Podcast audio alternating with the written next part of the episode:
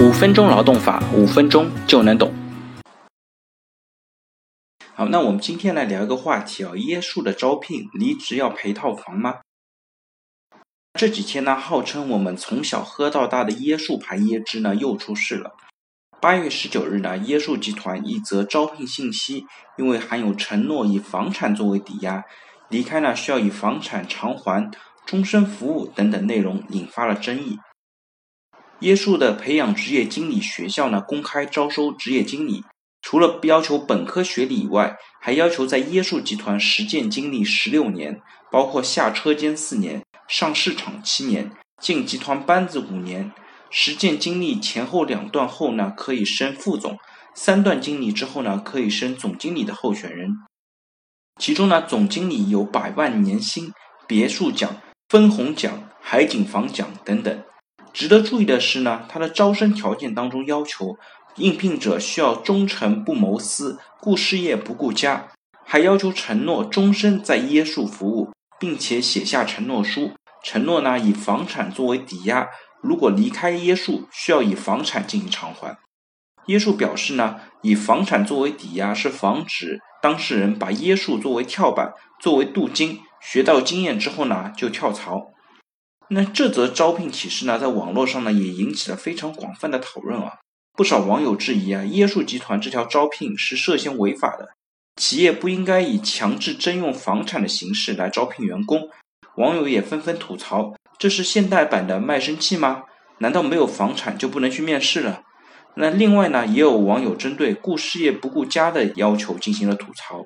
他们说呢，单身人士其实还好说，那结了婚的呢？这是培养终身独身人士的摇篮吗？对此呢，海南省人社厅相关负责人也表示，椰树集团这次发布的招聘信息呢，部分条款违反了劳动合同法的相关规定，已经责成相应的当事人对椰树集团进行相应的法制教育，督促他合法招聘、依法用工。那其实呢，从劳动合同法的角度上面来讲，椰树集团要求劳动者以房产作为抵押，终身在椰树集团服务的行为呢，其实也是违反了我国相关法律的规定的。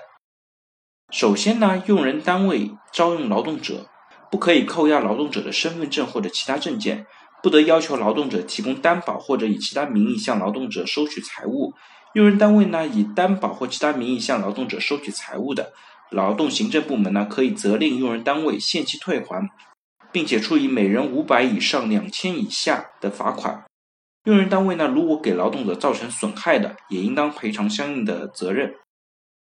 第二呢，我们也可以认为房产的抵押呢是求职者的违约金。那劳动合同法当中呢，只有规定培训的服务期可以设置违约金，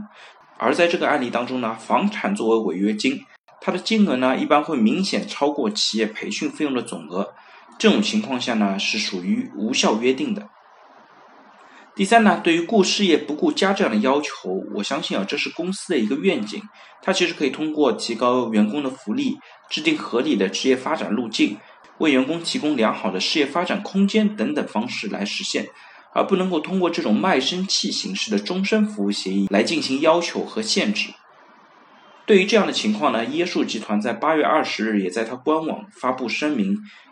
对椰树培养职业经理学校的招聘信息的部分条款违反劳动法的事项呢，向社会大众进行道歉。椰树集团表示呢，这次招聘呢，旨在为集团储备高级管理人才，并且能与集团长期共同发展。